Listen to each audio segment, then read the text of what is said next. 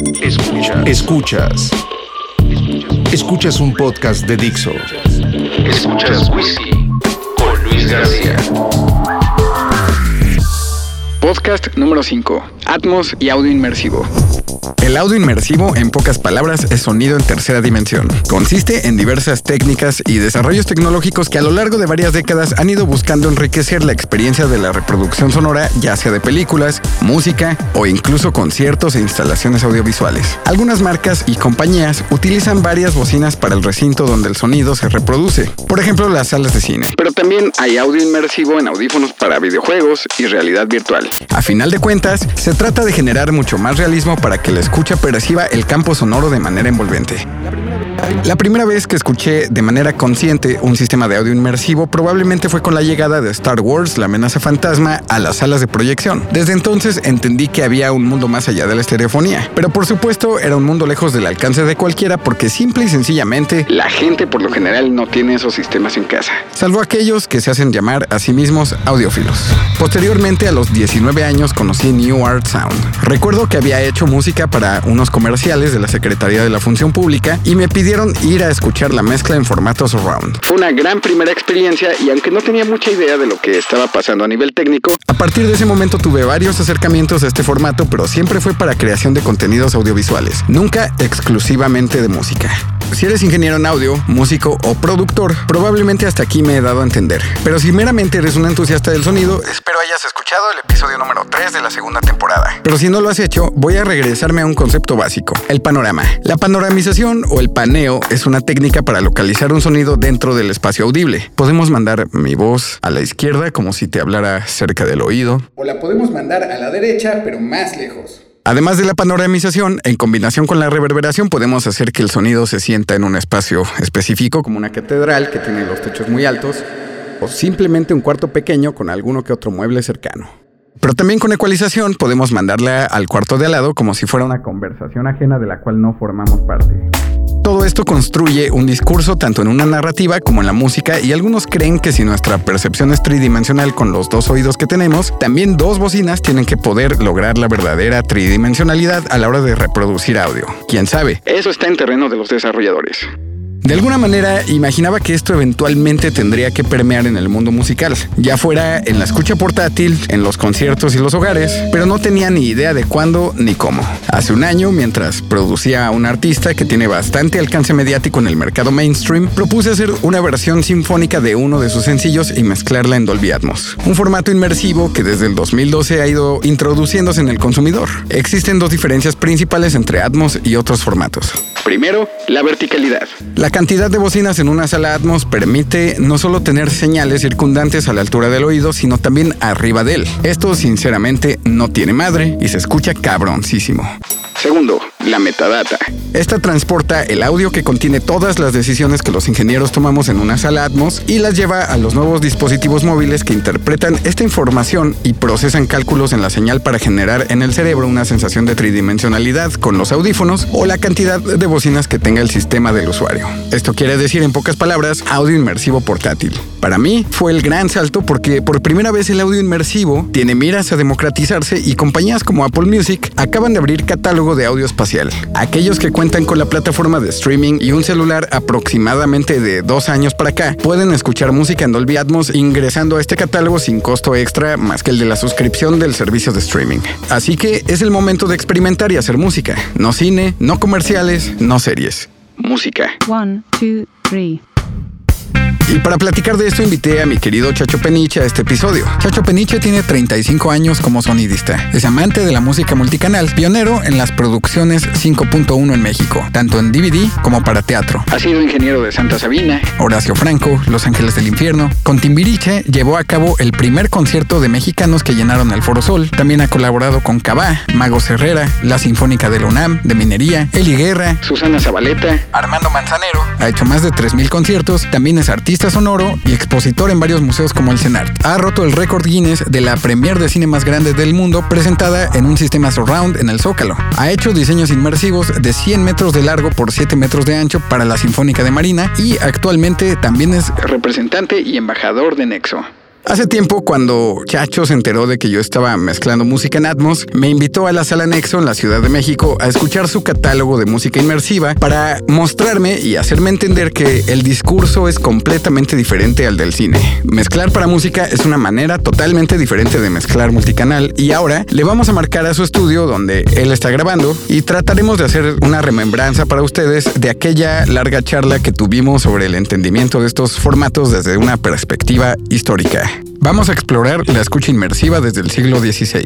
Mucho antes de que existieran dispositivos de grabación y reproducción de audio. Adrián Willert y Giovanni Gabrieli, compositores de la escuela veneciana junto con otros músicos de la época, comenzaron a concebir la música como una experiencia envolvente y a pesar de que toda esta nueva terminología no era utilizada, parece que aquí empezó todo y si no, con todo y las imprecisiones de nuestra charla, este es el punto de partida de Chacho. Mira, en la Catedral de San Marcos en Venecia, si tú ves la planta de la Catedral de San Marcos, tiene una forma de cruz y pues lo que hacía Adrian y Giovanni Gabrieli, organista de la Basílica de San Marcos, es que colocaban el órgano y el coro que cantaba por la parte de atrás, por la parte de los flancos y por la parte de enfrente. ¿No? Si tú te pones a ver prácticamente todas las iglesias a partir del siglo X, todas son en forma de cruz y los coros siempre se colocaban en la parte trasera de las iglesias, de tal manera que ellos cantaban, la voz corría por las paredes, llegaba a la cúpula, al domo, que siempre era como la mitad de la cruz, digamos que subía y bajaba por ahí el, el sonido, ¿no? Y claro, la gente que está más cerca del púlpito, más cerca de Dios, ¿no? Los ricos, eran los que oían así que les cantaban literalmente los ángeles, ¿no? Berlioz hace la Sinfonía Fantástica, también pensando en que la música proviene no solamente de un frente, ¿no? Donde de un escenario, ¿no? Como es que estamos acostumbrados a escuchar la música sacra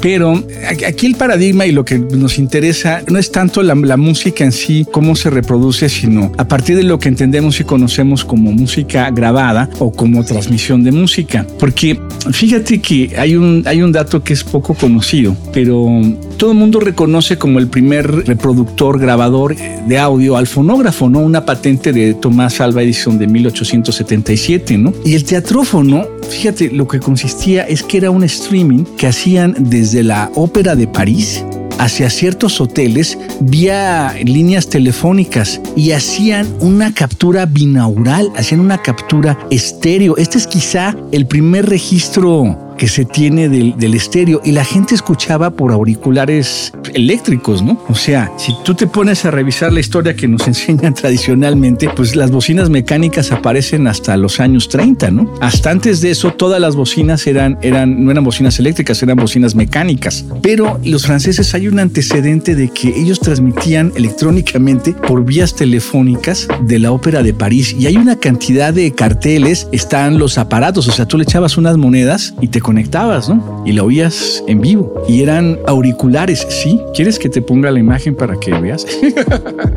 Ahí está el teatrófono, cabrón.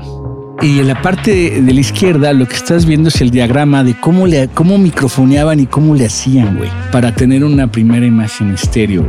Esto está muy loco porque pues en realidad, siguiendo un poco la historia, en 1888 es cuando nace el gramófono, ¿no? A diferencia del fonógrafo y del fonautógrafo, el gramófono, o sea, el, disco, el acetato, ya se puede replicar y lo inventa el alemán Emily Berliner en Estados Unidos y él funda la Victor Talking Machine que después se la vende a la Radio Corporation of America, ¿no? Y se vuelve la RCA Victor, ¿no? Este mismo personaje, Emile Albernilier, o sea, y de hecho de ahí viene el nombre de Grammy, ¿no? O sea, del gramófono, ¿no? Del invento de, de Berliner, funda también la Deutsche Grammophon. Se va a Alemania y funda la Deutsche Grammophon y luego funda la EMI Capitol en Inglaterra. O sea, este señor es el, el señor disco, ¿no? Hasta el momento, hasta 1935, a excepción de esta cosa que ocurre en Francia, que con el teatrófono, la música prácticamente es monaural, es una sola fuente, ¿no? Bell Laboratories empieza su, su aproximación hacia el estéreo y los ingenieros de Bell Laboratories concluyeron que, bueno, para poder reproducir correctamente una imagen estéreo, necesitabas un número infinito de micrófonos, tan grande como fuera el escenario, con un número infinito de bocinas que reprodujeran el movimiento del estéreo, ¿no?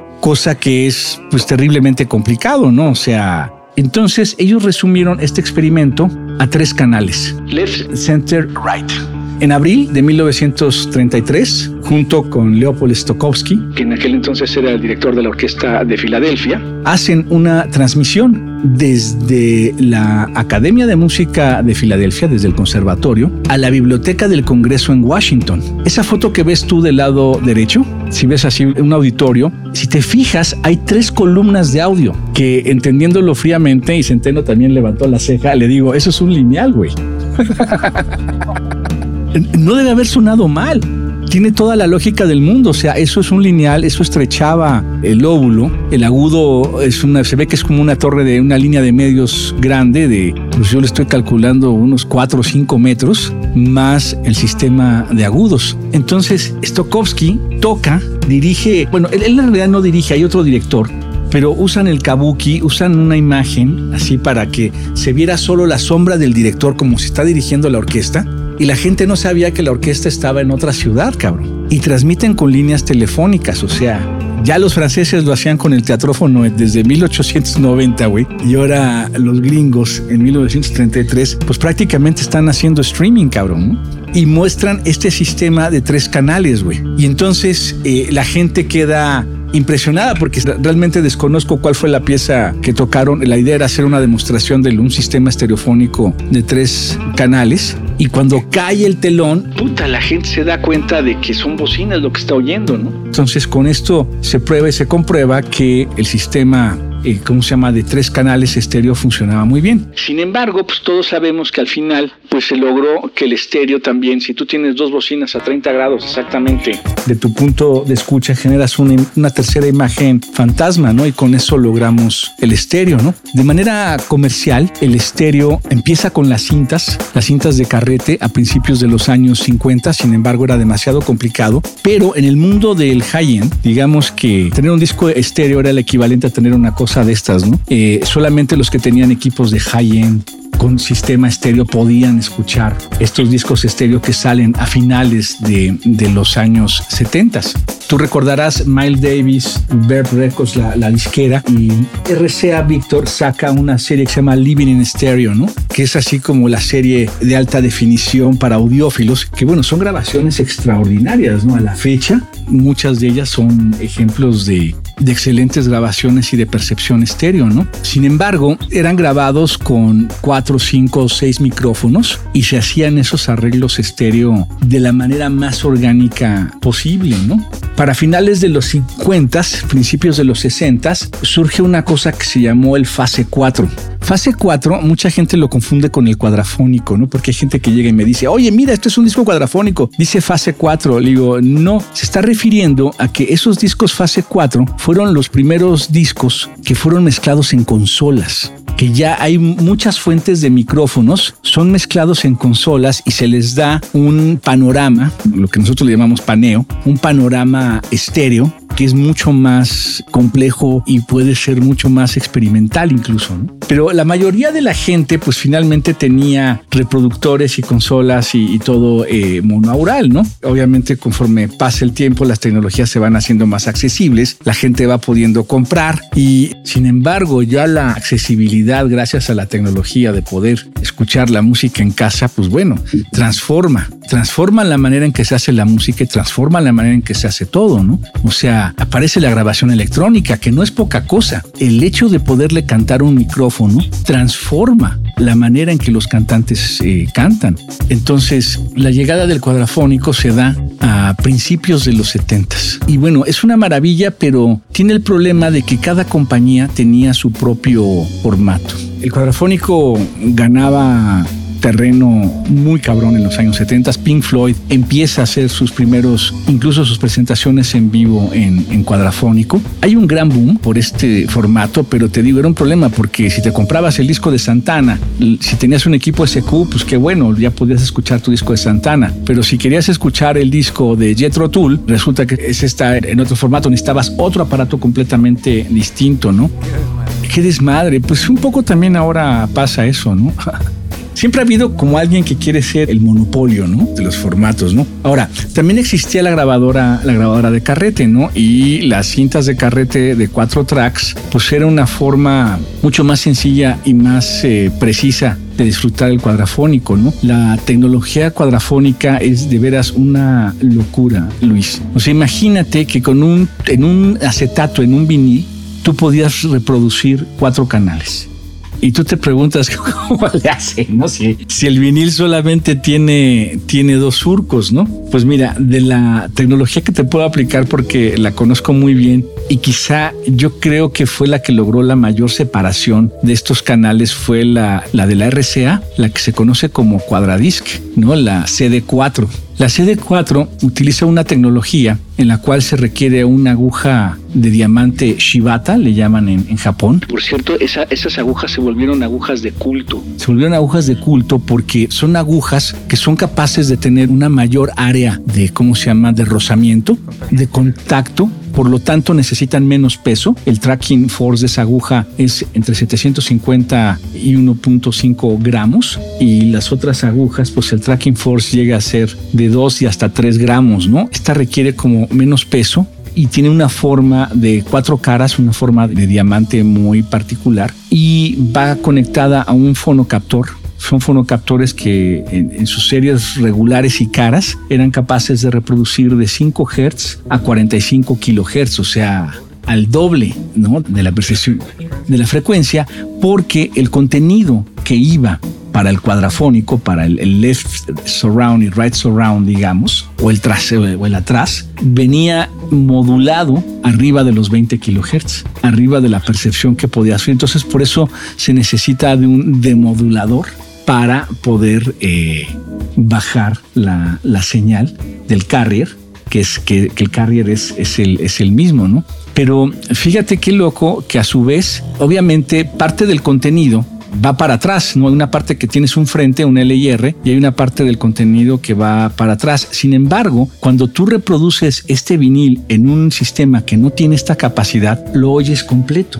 Entonces tú dices, ¿cómo, ¿cómo, chingados le hacían? ¿no? ¿Cómo hacían para que esta parte que se supone que aparece atrás aparezca también acá? Pues bueno, a su vez, la contraparte lleva una parte, ¿cómo se llama? Que va cancelando la parte que no debes de escuchar y, va permitiendo que escuches la que sí debes de escuchar. Entonces, algo bastante complicado, pero lograban que en la reproducción estéreo tú escucharas el contenido completo y en la reproducción cuadrafónica escucharas las cosas por separado, ¿no? Entonces, bueno, pues aquí tenemos las agujas, tenemos los demoduladores, tenemos un Marantz y tenemos un Harman Kardon. Este, y es una maravilla, ¿no? En los discos de prueba hay que, hay que ajustar el carrier, ¿no? Para hacer, lograr la mayor separación es un ajuste manual, ¿no? Pero, pero sin embargo hay cosas asombrosas. Tomita, el Isao Tomita, el japonés de los padres de la música electrónica, hacía prácticamente todos sus discos en cuadrafónico, ¿no? Hasta aquí llegamos con la primera parte de este podcast. Mantente pendiente para la segunda. Dixo presentó Whisky con Luis García. La producción de este podcast corrió a cargo de Luis García. Coordinación de producción Verónica Hernández. Dirección general Dani Sadia.